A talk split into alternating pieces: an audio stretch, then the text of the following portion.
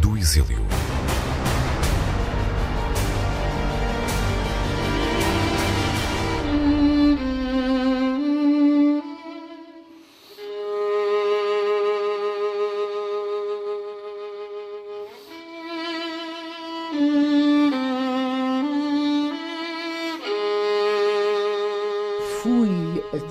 18 de novembro de 1963, nunca sei datas, mas esta não esquecerei nunca, e regressei em novembro também de 76, portanto 13 anos.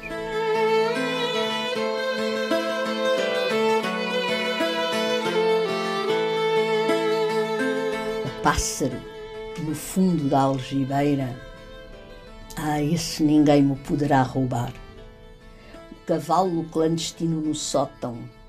Há de estar sempre lá à minha espera. Um mar que eu sei, uma onda, uma duna, nunca deixarão de ser por mim. Uma pedra que eu tive, um gesto que gravei num muro, bem sei que serão sempre a meu favor. Um telhado, um sobrado, um certo cerro azul, bem sei que estarão sempre ao meu dispor. Um gosto, um susto nos lábios e no sangue, sei que de olhos fechados me conhecem por tão pouco se vive, de tão pouco se morre, com tão pouco se espera.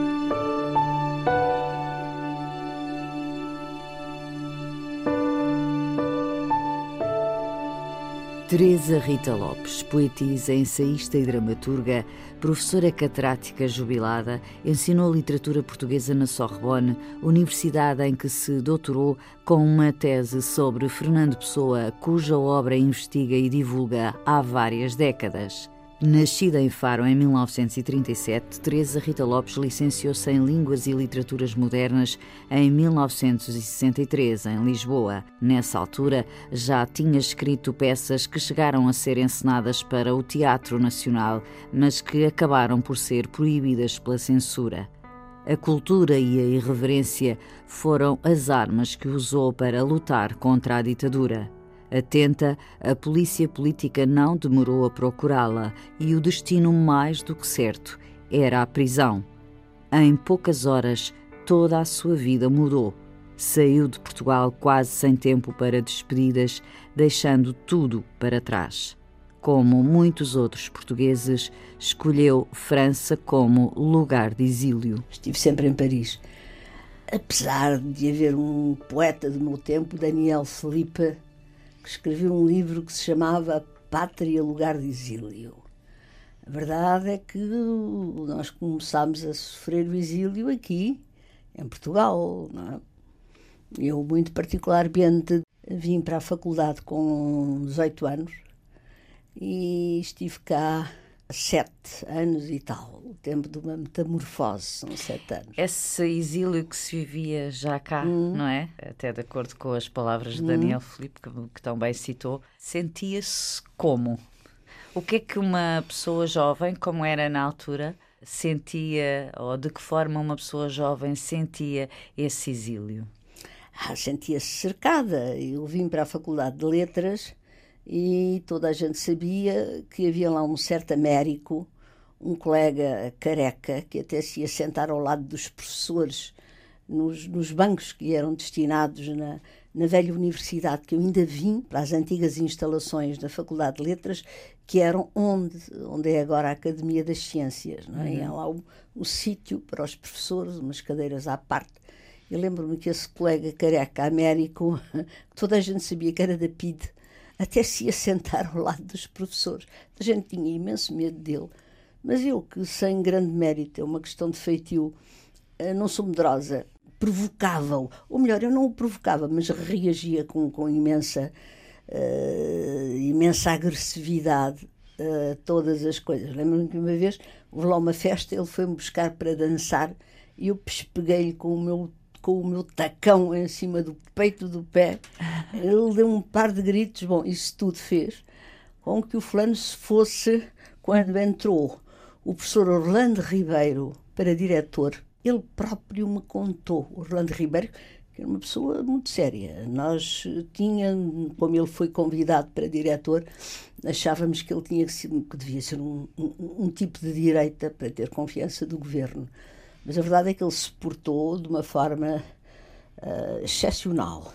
Chamou-me e disse: Olha, vocês têm um colega, e disse-me o nome dele, que se me veio aqui oferecer para dar informações dos seus colegas e que fazia isto com os outros diretores. E a primeira pessoa sobre a qual ele se queria manifestar era sobre si. Na altura, a hum? Teresa Rita Lopes tinha alguma atividade política já? Não, é que eu propriamente, vamos lá ver, eu nunca pertenci a nenhum partido político.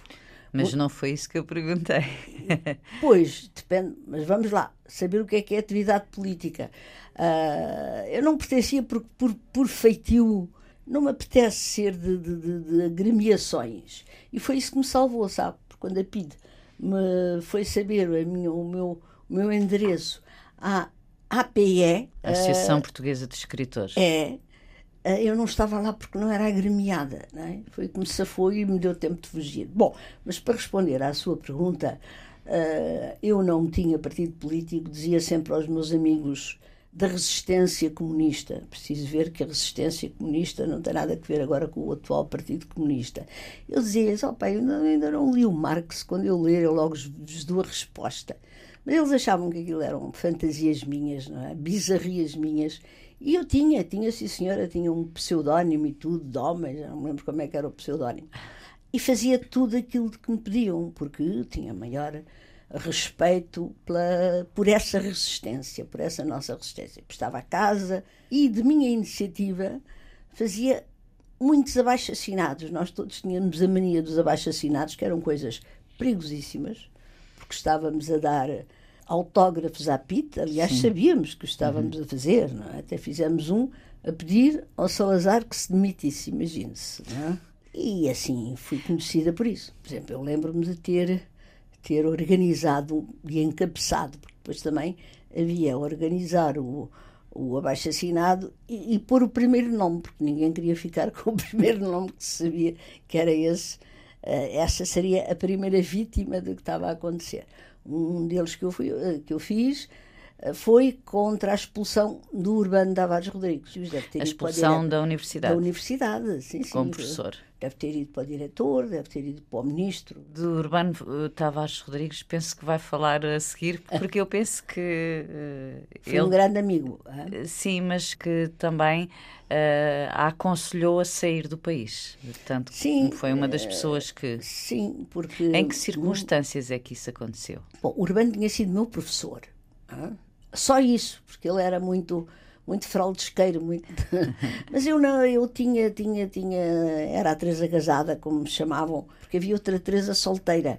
Mas eu tinha filhos, fui fazendo filhos ao longo da, do curso, e então eu estava ao abrigo dessas fraldesquices dos professores, dele e do, e do Mourão Ferreira, outro encantador, foram dois amigos, mais tarde, nessa altura não, mantinham-os mantinham a uma certa distância, que eles tinham uma fama Bom, mas uh, ficámos sempre amigos e eu soube que tinha, que a Pete tinha ido à minha casa uh, prender-me eu tinha mudado de casa. Tinha ido para outra banda, porque sempre tive a mania de morar perto do mar.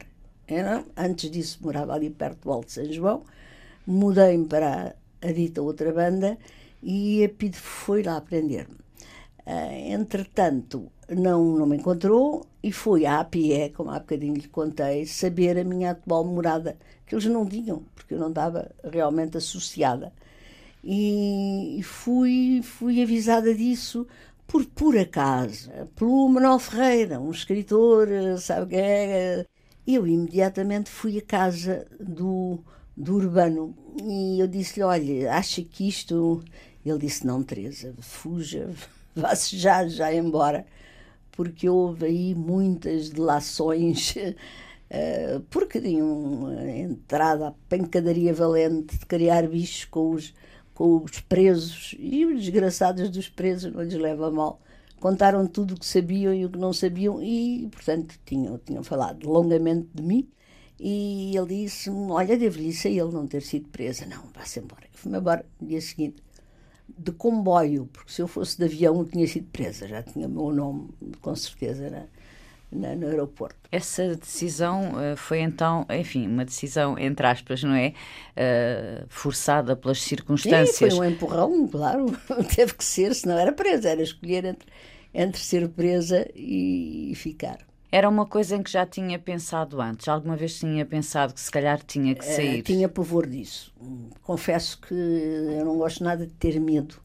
E isso humilhava-me imenso, ter medo de ser presa, mas tinha, tinha um pavor brutal, porque não, a liberdade para mim é o maior bem e não, não queria minimamente arriscar. Aliás, aí nem sequer era arriscar, era saber que iria ser presa se ficasse. Não. É? Embora eu sei pessoas que escolheram ficar e ser presas. Não é? Hoje já não se sabe nada disso, não se sabe o que foi o nosso tempo. A Teresa Rita Lopes uh, tem sido professora e, portanto, tem uh, lidado com uh, jovens, não é? Não, não, estamos a falar de, de, hum. de adolescentes, mas estudantes universitários, não é? Como acha que está a memória histórica destes tempos de que temos estado a falar aqui? Repare, muitos deles já nasceram até depois do 25 de Abril. que isso para eles é, são outros tempos, é, é mito quase, não é? Para eles também é muito importante que, que estes registros sejam feitos. E sei que eles são ávidos de, de ler estas histórias sem H, não é? Uhum. Que também têm H, porque isso faz parte da nossa história. Era uma gente diferente, eram jovens diferentes.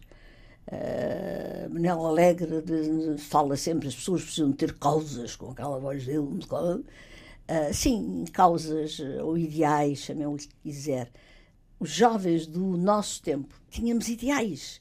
Os jovens hoje, eu sou professora, tenho sido professora sempre, não digo isto contra eles, é outro. Não, não sabem bem o que é isso de ter ideais e de ter causas. E isso faz-lhes muita falta nesse momento em que, no fundo, foi, ali em poucas horas, não é? Teve que tomar uma decisão, uhum. Eh, que é uma decisão eh, de vida, não é? Uhum. E eu perguntei-lhe há instantes se antes tinha pensado que provavelmente um dia tinha que fugir do país, sair, não é fugir. Ah, claro, tinha, tinha constante, tinha essa consciência absoluta. De que poderia ter, Sim, ter mas, que acontecer. Mas não, não podia, isso algumas pessoas isso levava-as a refugiar-se, a, a, não fazer aquilo que tinham impulso de fazer.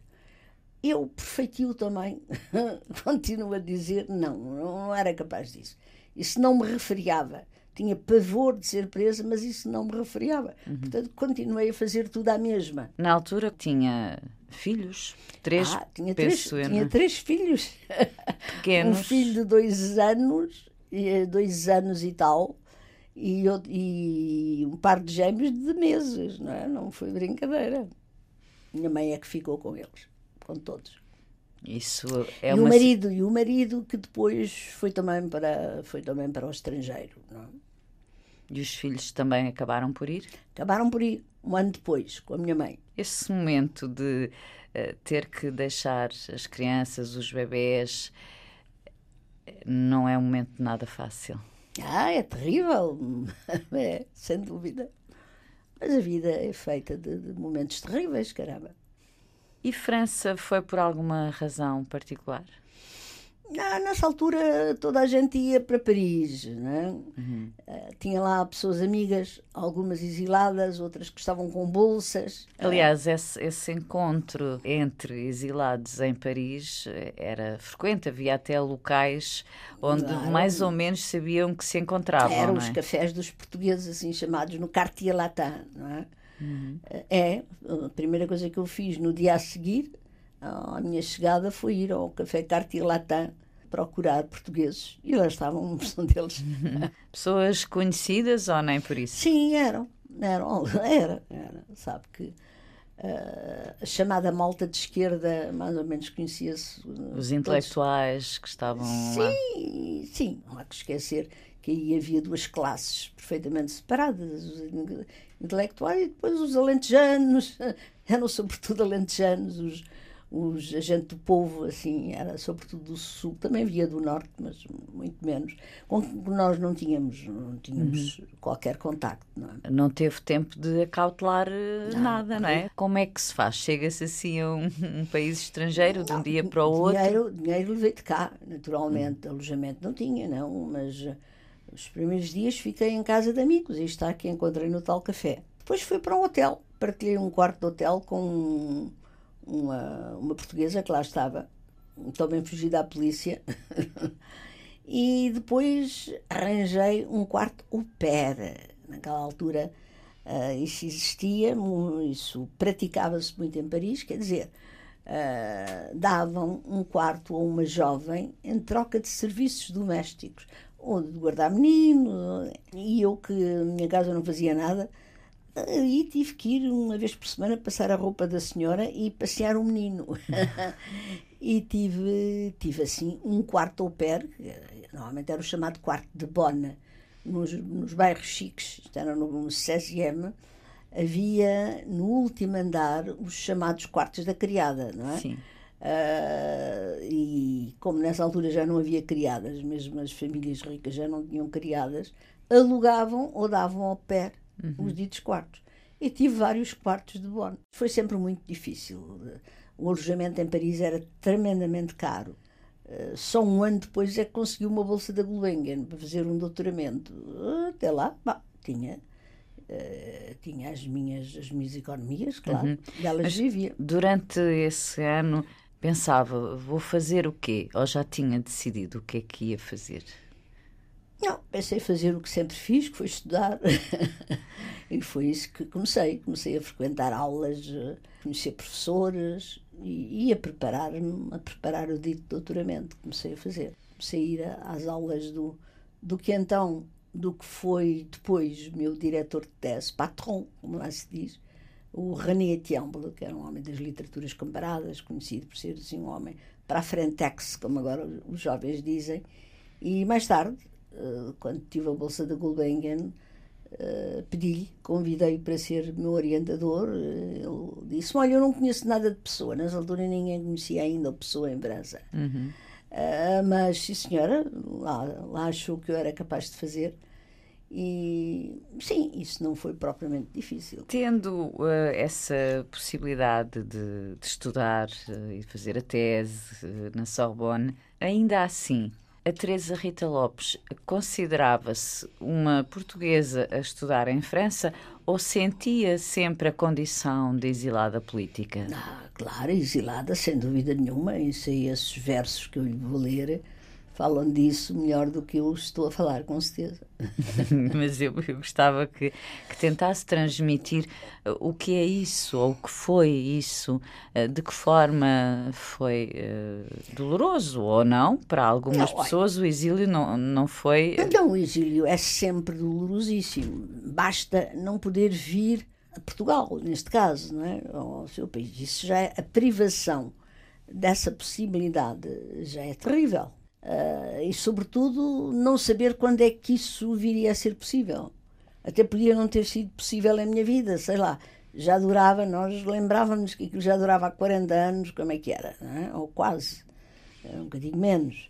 Uh, de maneira que isso, essa privação, é, é, é tremenda, essa é muito dolorosa. Depois a privação económica, porque raros foram os que conseguiram depois sobreviver folgadamente do ponto de vista económico, não é? Era bastante difícil, um ou outro, mas raros assim, raros conseguiram ter uma casa a valer, porque uh, nós estávamos privados de casa, não só a casa, a casa pátria, que é um, uhum. uma, uma espécie de casa, mas a casa, a casa de, de, para sobreviver no dia a dia, porque como lhe disse em Paris era tremendamente difícil e caro. É? Uh, depois, a partir de 69, uh, conseguiu uma casa, porque o António José Saraiva teve direito, ele, ele tinha uma bolsa, ele próprio também só tinha uma bolsa, do Centro Nacional de Recherche Científique, CNRS, assim chamado, e deram-lhe uma casa nos arredores de Paris, que ele passou para mim. É? Ele, entretanto, depois, pouco depois foi para Amsterdão, para a Universidade de, Amsterdão, E eu pude finalmente, uh, portanto, seis anos só depois, ter uma casa onde me instalei com a minha mãe, os meus filhos. Até aí foram quartos, mansardas. E é muito pouco pode ser muito poético dizer que se viveu numa mansarda, mas de facto é muito difícil, é muito doloroso. Era como dizia há pouco, não ter casa duas vezes, não é? Não Sim, poder ter a pátria e não poder ter a, aquela casa que a pessoa o sítio constrói. Para o nosso corpo, é? para o nosso cotidiano, não é? Uhum. Isso é tremendo. Em relação àquilo de que falou agora mesmo, a ideia de uh, saber que não podia voltar. Sem dúvida, é uma pessoa sentir-se expulsa dessa, dessa tal casa, é? que é a pátria. e é muito, é muito hum, asfixiante, é muito penoso. Isso é talvez o mais penoso, isso é o mais penoso de tudo. A ideia de não poder vir cá. Hum, sem dúvida. E nunca veio? Ah, não, não, eu só vim, só comecei a vir quando o Salazar caiu da cadeira. Não é? Portanto, no marcelismo. Sim, a chamada Primavera Marcelista, e eu nunca tinha feito, nunca tinha feito propriamente, nunca tinha pertencido a nenhum partido em Paris, se não pertenci cá, muito menos em Paris, onde aquela, aquela atividade política deles não, não me interessava minimamente, inclusive até me, me incomodava, porque eu cheguei lá numa, na altura da fratura do PC, houve uma aula mais à esquerda, dita maoísta, a uhum. FAP. Sim. É? Frente à Ação Popular. É, Frente à Ação Popular constituiu-se uh, com uma ação, como naturalmente bastante violenta, uh, e lembro-me de ter cortado definitivamente com, com as pessoas do partido. Cortado quer dizer não ter mais nada a ver, não, não cortei relações, mas porque o, o Partido Comunista, e até se percebe que eu tenha feito, mas eu lá não percebi, uh, denunciou no Avante uh, a vinda dessas pessoas a Portugal para tentar constituir, portanto, o seu partido. Não é? E é claro que isso expunha-as expunha à prisão. Eles vieram clandestinamente, esses, os, os organizadores da FAP, já nem me lembro do nome deles, mas isso a mim incomodou-me profundamente e eu, a partir daí eu não fiz, não alinhei com, com os partidos políticos do exílio. Isso para dizer isso, não, não alinhei. É claro que tive sempre ações de resistência. Eh, fiz parte com a Maria Lamas, eh, minha grande amiga, e, com o António José Saraiva, de várias ações. A Liga, havia uma Liga eh, do Ensino Laico francês, a Liga Francesa do Ensino para o Ensino Laico, que ofereceu a, aos portugueses a possibilidade de constituírem também a Liga Portuguesa do Ensino Laico. E foi isso que fizemos. Qual era a atividade? Havia cursos de, de alfabetização junto dos trabalhadores e não só, palestras e também nos teatros. Eles tinham o teatro, Teatro Recamier, em pleno Paris, que nos cediam para sessões culturais. Portanto, Mas junto da comunidade portuguesa imigrante? Os cursos de alfabetização e de cultura geral, digamos sim. Até tivemos um grupo de teatro, constituía um grupo de teatro. Como com se outros, chamava? Uh, era o grupo da Liga, não é? Uhum. grupo de teatro da Liga do, do Ensino Laico. Uh, chegámos a levar uma peça à, aos Bidonville, não é? Uh, uhum. Champigny, mas foi sobretudo no, no Recamier que essas ações se passavam. É, é, claro que aí era para os ditos intelectuais. Vendo o outro lado uh, do exílio, é pensar no conjunto de oportunidades uh, que teve também, não é? Bom, é, eu acho que a experiência do exílio, a mim, como suponho que a qualquer pessoa, uh, faz crescer. De que maneira, não é?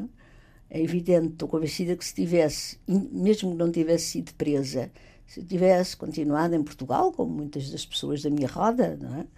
Uh, tinha-me faltado uma, uma metamorfose, se quiser. Eu acho que as pessoas uh, sofrem metamorfoses, umas sim, outras não, não é? Em, mas ficam si, só lagartas. Em, em si, traduziu-se em que essa metamorfose? Ganhar asas, porque há, há as que ficam só ao nível da lagarta, não é? E depois há os que ganham asas, passam à metamorfose seguinte. Eu acho que ganhei as asas. e trazer um doutoramento, uh, para Portugal, na altura, uh, na Sorbonne, não Sim, era sobre, qualquer coisa, é? Sobretudo é? o doutoramento que eu fiz. Nessa altura havia dois tipos de, de Havia até três tipos de doutoramento, digamos, escalas. havia o terceiro ciclo, depois havia o, o doutoramento de Estado, doctorado uhum. d'État, não é? E lá o meu, o meu patrão achou que eu devia fazer d'État. E fiz, e isso valeu-me de facto, depois de ter sido convidada já num, num, posto elevado, próximo do último degrau. Não é? Foi o professor Magalhães Godinho que achou que, como muitos outros doutorados em Paris, com o terceiro ciclo, tinham entrado para a faculdade com reconhecimento desse doutoramento. Ele achou que conhecia, porque ele teve lá também um tempo, acho que até fez doutoramento lá e tudo e deu-me logo o, lugar a seguir. Eh, aqui na Universidade, aqui na Universidade. Nova, já eh, Eram, no, no final sim, dos anos chamavam-se de outra maneira. Sim, eu entrei, uh, vim para cá em novembro de 76. Portanto, desse ponto de vista foi bom. Gostei muito também de ser professora lá. Isso também me ajudou muito. E cá, eu costumo dizer que sou professora militante. Sou, sou professora por vocação, de facto, sim. Acho que a, a cultura e a educação é a coisa mais importante num país. E é por isso que nós nos temos. Nessas, a minha militância toda a vida tem sido essa, a, a da educação e da cultura. Com as pessoas com quem tenho conversado e que têm tido uh, diferentes experiências eh, no exílio, em países diferentes também, em épocas diferentes, eu tento perceber de que forma é que vocês, os ex-exilados políticos, entendem o papel que tiveram também na luta contra a ditadura? Estando fora, não é? Sim, é uma pergunta complexa. Uma vez eu nunca pensei nisso. Vou tentar responder. Bom, alguns conseguiram entrar subrepticiamente, clandestinamente, uh, em Portugal. Quer dizer, a sua influência, não fisicamente, não é? Eu, antes de abalar, nessa noite em que fui estar com o Urbano Tavares Rodrigues, deixei-lhe uma mãe cheia de poemas, uh, porque ele publicava-me, tinha-me pedido isso, e publicava-me nas páginas literárias onde ele trabalhava. A República, Diário de Lisboa, nas alturas os jornais tinham todas páginas literárias. Agora, infelizmente, tudo isso acabou. De vez em quando eram cortados pela censura, mas iam, iam passando. De maneira que havia, pelo menos, essa presença. Depois também me lembro de ter feito um artigo para O Tempo e o Modo, uhum. revista, sabes, católicos de esquerda, etc. Uh, eh, portanto, havia sempre uma maneira de aparecer, é? subrepticiamente. Foi sobretudo no regresso que essa experiência que se teve frutificou, suponho eu. O tentar que a nossa voz passasse. Olha, a forma mais direta era, por exemplo, a do Manuel Alegre, que era ouvido lá pela Rádio Portugal Livre, que estava em uhum. Argel, não é? E não só, não esquecer que a voz de poeta do, do Manuel Alegre uh, estava presente aqui, esteve sempre presente. Isto para dizer que as nossas vozes dos exilados conseguiam passar pelas frestas, hum, pelas uhum. frinchas. É? Uhum. E notícias uh, daqui? Tinha lá? Facilmente. Sim, sim, sim. Tínhamos, inclusive, porque estávamos sempre em contacto com pessoas que iam e vinham, não é? As cartas eram censuradas. As uhum. minhas cartas eram, eram abertas, eram censuradas. E eu ainda não fui ver porque, olha, não fui, não sou. Qualquer dia vou, antes de morrer, ainda quero ir a, ao fecheiro da PIT, que está na Torre do Tombo, não é? Sim. ver que cartas é que eles sonegaram das que eu mandava, não é? Porque isso parece que está tudo lá arquivado. Alunas minhas já têm ido uh, para ver uh, ou que estudaram a minha poesia, ou porque ou porque poesia de outras pessoas que, que estavam comigo relacionadas. Uh, mas eu não fui ainda lá. Elas é que me trouxeram. Essa sensação de ter uma, uma vida vigiada é uma coisa estranha? Era, repare que eu era vigiada lá, inclusive porque havia PIDs lá em Paris e diziam que eu era que eu tinha lá uma importância que não tinha nada, não fazia política, mas eles inventavam a minha, uma, inventaram uma biografia no exílio e isso tudo me vai divertir quando eu uh, penso que isso me é ainda muito doloroso, por isso é que eu ainda não fui lá. Provavelmente é por isso. Não sei porque é que ainda não fui saber e ler e ver isso tudo Uh, arranjar, se calhar, uh, coraça para ir lá ver isso tudo e escrever sobre isso, percebe? Estou a fazer a minha biografia. Na minha biografia vou dar notícia dessa que me fabricaram, dessa biografia romanceada que me fabricaram.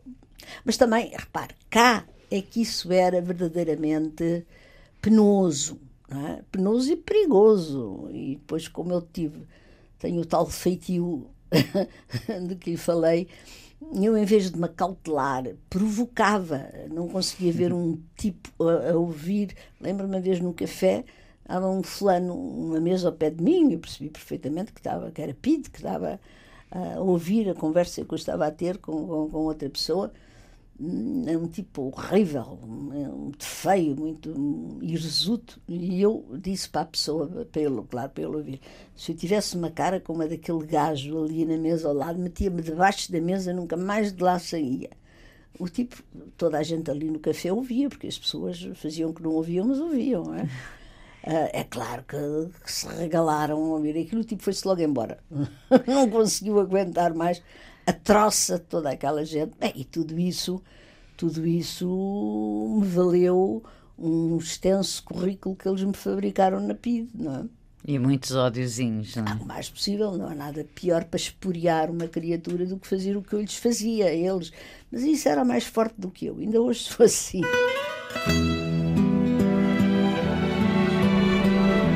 Memórias do Exílio.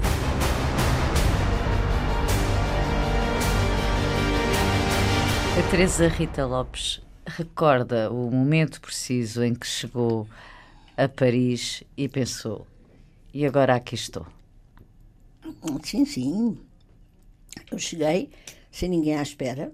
Nessa altura não havia telemóveis, não havia e-mails, não havia nada, não é? E as pessoas que lá estavam nem sequer tinham telefone. Quando é que pensa que eu tive telefone? Foi muito, muitos, muitos anos depois, não é? Eu, mesmo que tivesse tido tempo, não podia avisar ninguém, tinha o telefone de ninguém.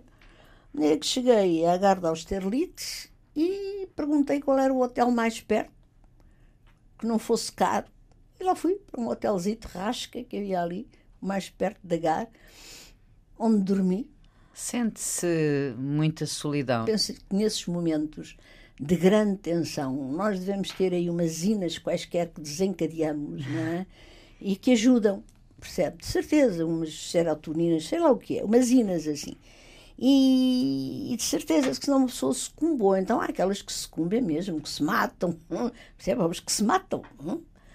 Uh, eu tive a sorte, acho que as minhas inas funcionaram todas e me davam, davam energia nessa altura. Bem, também era muito nova, tinha 26 anos, percebe? Tudo isso ajuda muito. Sim, ajuda, mas não deixa de ser um, um momento, não é? Em que... que... há um antes que se conhece e um depois que se desconhece. Mas o bicho que somos, o bicho que somos nesses momentos de grande tensão, uh, deve ter essa possibilidade. É? Uhum. É? é o nosso instinto de sobrevivência. Eu acho que sim, que sem instinto de sobrevivência eu não sei como é que eu teria uh, resistido a, a essas coisas todas. Quer dizer, no fundo, esse ano foi o mais difícil. Foi o ano da adaptação, foi o ano em que não teve a família. Foram todos difíceis, cada um a seu modo. um é esse, primeiro período do arranjar o quarto de Bonn. Depois, com os filhos, havia os problemas da família. No exílio, cada situação tinha as suas dificuldades.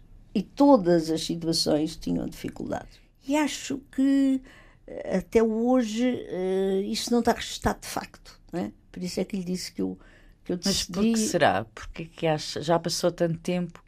Não sei, sabe que havia.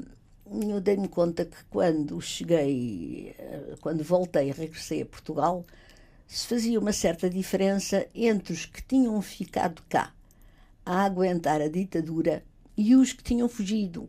Os que tinham ficado a aguentar diziam: Não, nós aguentamos, não é? Vocês fugiram, dando a palavra fugir um sentido pejorativo, não é? Os que tinham fugido achavam que os outros tinham, tinham engolido aquilo tudo e, portanto, feito as concessões necessárias para conseguirem engolir não é? e para conseguirem não ser presos. De maneira que havia uma certa discriminação, se quiser, não era? É claro que as amizades, é o que eu lhe digo, a amizade depois, a relação pessoal passava por cima disso tudo. Mas havia de facto um certo, certa fronteira, até, se quiser, entre os que tinham fugido ou recusado a ditadura. Bom, depois não esquecer a condição dos, dos que tinham recusado a tropa. Sim, é? sim. Isso era outro aspecto ainda. Não é? Uhum. Portanto, por um lado, esses sentiam-se mais valentes.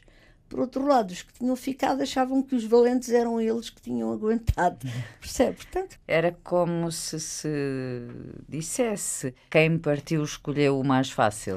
Sim, haveria, haveria os que diziam isso, mas os que partiram achavam que não, que esses que ficaram foi mercê de muita concessão. Portanto, havia hum, aí pontos de vista diferentes do conjunto de pessoas que conheceu uh, no exílio, mesmo que não pessoalmente, não é? Mas de ouvir falar, soube de casos de pessoas que tenham lidado muito mal ou não tenham conseguido estar no exílio?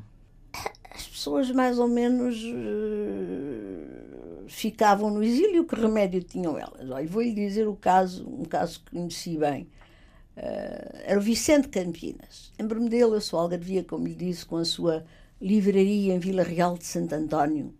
Era um homem escritor, escreveu vários livros, um homem humilde. Uh, devia ser do Partido Comunista, não sei, mas devia ser. E, e às tantas teve que fugir. Era mais velho que eu, já era uma pessoa com, com bastante idade. Quando eu o encontrei lá no, no exílio, ele e a mulher e sem meios de vida nenhums, porque uh, eu ainda podia pedir uma bolsa à Gulbenkian. Eles tinham que fazer o que as pessoas lá faziam, trabalhar, faziam homenagem, como se uhum. dizia, trabalhar, portanto, homens e mulheres a dias, não é? Homens mais difícil. Mas então lembro-me que eles, ele era mordomo numa casa rica lá do Cesiam e a mulher criada. E isso para eles, eu imagino, o pobre Vicente Campinas escritor, com uma condição, enfim, um homem respeitado ali em Vila Real de Santo António, dono de uma livraria, é? a ter este tipo de vida para ganhar o sustento. É? Eu, este tipo de situações, e havia muitas outras, não é? eram para mim, acho que as mais penosas. E, sobretudo, pessoas de mais idade. É muito mais fácil, com 20 e tal anos como eu tinha, fazer frente a todas estas esta, estas calamidades e ter 50 ou 60, e havia muitos com essa idade. Devemos lhes ser muito gratos. Isso é uma coisa que penso que nunca devemos esquecer. Foram tempos, não foram só tempos negros, foram tempos épicos, porque havia esta noção de, de um trabalho coletivo, de uma resistência coletiva, resistência, sobretudo coletiva.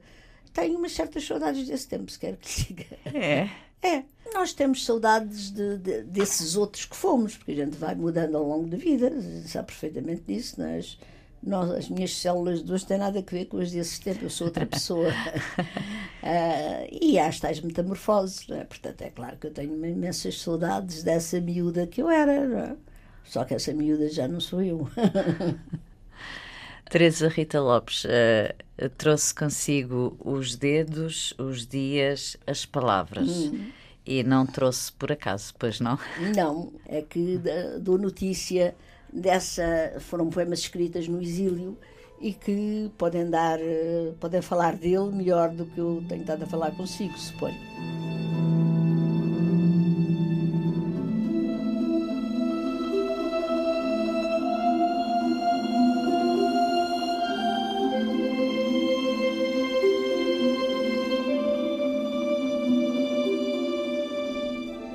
Dia soltaremos todos os cavalos do sótão. Suas crinas soltas inundarão o tempo. Um dia os gestos hão de soltar-se do corpo, buscar em plena luz sua forma nítida, seu contorno exato, sua vontade de voar. Um dia será o amor. Um dia o amor será mergulhar as mãos na água límpida, beber. Um dia nosso corpo será verdade um dia haverá praias e o corpo saberá de cor a curva do horizonte. Um dia haverá montes e montanhas e vertentes e cumes e raízes e pedras. E ensinaremos a nossos pés, a nossos filhos, o jeito de subir à solta. Um dia arrancaremos de nós os gestos que nos doem, que abortamos ou não chegamos a fazer. Um dia faremos uma fogueira de gestos e palavras velhas, uma fogueira grande que aqueça, que faça fogo, e havemos de saltá-la como dantes quando festejávamos o São João. Um dia não será mais o adiado dia, passar a mão exausta pelo dorso magro do cavalo clandestino. Um dia será logo, será hoje, um dia será. Um dia a coragem será uma pequena pedra, ferir com mão certeira o alvo. O dia, urgentemente, um dia seremos mortos. Teresa Rita Lopes, deixe-me para terminar perguntar-lhe se em França, no exílio, sempre se sentiu estrangeira ou por vezes isso era uma coisa em que nem pensava?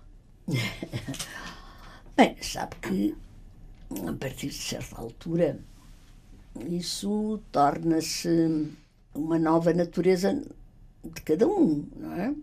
Nunca a gente se esquece de ser estrangeira. O que me fazia esquecer isso era, por um lado, o convívio, portanto, os outros, os amigos, os alunos. Gostei muito de ser, de ser professora lá, ainda por cima vivi, vivi o mais 68, em que as relações das pessoas uh, dos alunos, com os alunos, sobretudo, mudaram imenso. Uh, e depois havia, havia a possibilidade de ver magníficas exposições, de ir de ver uh, espetáculos de teatro excelentes, uh, de, ir, de ir ouvir as pessoas que nós admirávamos, queríamos ouvir, queríamos conhecer, entender nos, nos altos estudos, na Sorbonne, não quer que fosse. É claro que essas, essas ocasiões de, de, de nos aberarmos de cultura uh, compensavam de, de, muita angústia. Uma canção francesa de que gosto particularmente. Desses ah, tempos. Ah, gosto, olha, gosto muito, porque uh, os, os, cantores do meu tempo eram aqueles antigos cantores do uh, o Jacques Brel, não é? portanto, belga, mas uh, uh, Juliette Garricot, Mouloudji, e todos esses, desse tempo que é que eu posso lembrar. Aquele maravilhoso Il n'y a pas d'amour que é tão bonito, toda a gente conhece, não é? Rien n'est jamais acquis à l'homme, ni sa force, ni sa faiblesse, ni son cœur. Et quand il croit ouvrir ses bras, son ombre et celle d'une croix. Et quand il veut serrer son bonheur, il le broie. Sa vie est un étrange et douloureux divorce. Il n'y a pas d'amour heureux. Sa vie, elle ressemble à ces soldats sans armes qu'on avait habillés pour un autre destin. À quoi peut leur servir de se lever matin? Eux qu'on retrouve au soir, désarmés, incertains, dites ces mots, ma vie, et retenez vos larmes. Il n'y a pas d'amour heureux. Mon bel amour, mon cher amour, ma déchirure, je te porte dans moi comme un oiseau blessé, et cela sans savoir nous regarde passer. Répétant après moi ces mots que j'ai dressés et qui pour tes grands yeux tout aussitôt moururent, il n'y a pas d'amour heureux le temps d'apprendre à vivre, il est déjà trop tard, que pleurent dans la nuit nos cœurs à l'unisson, ce qu'il faut de regret pour payer un frisson. Ce qu'il faut de malheur pour la moindre chanson, ce qu'il faut de sanglots sur un air de guitare. Il n'y a pas d'amour heureux.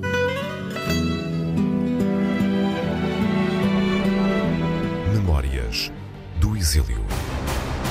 Um programa de Ana Aranha.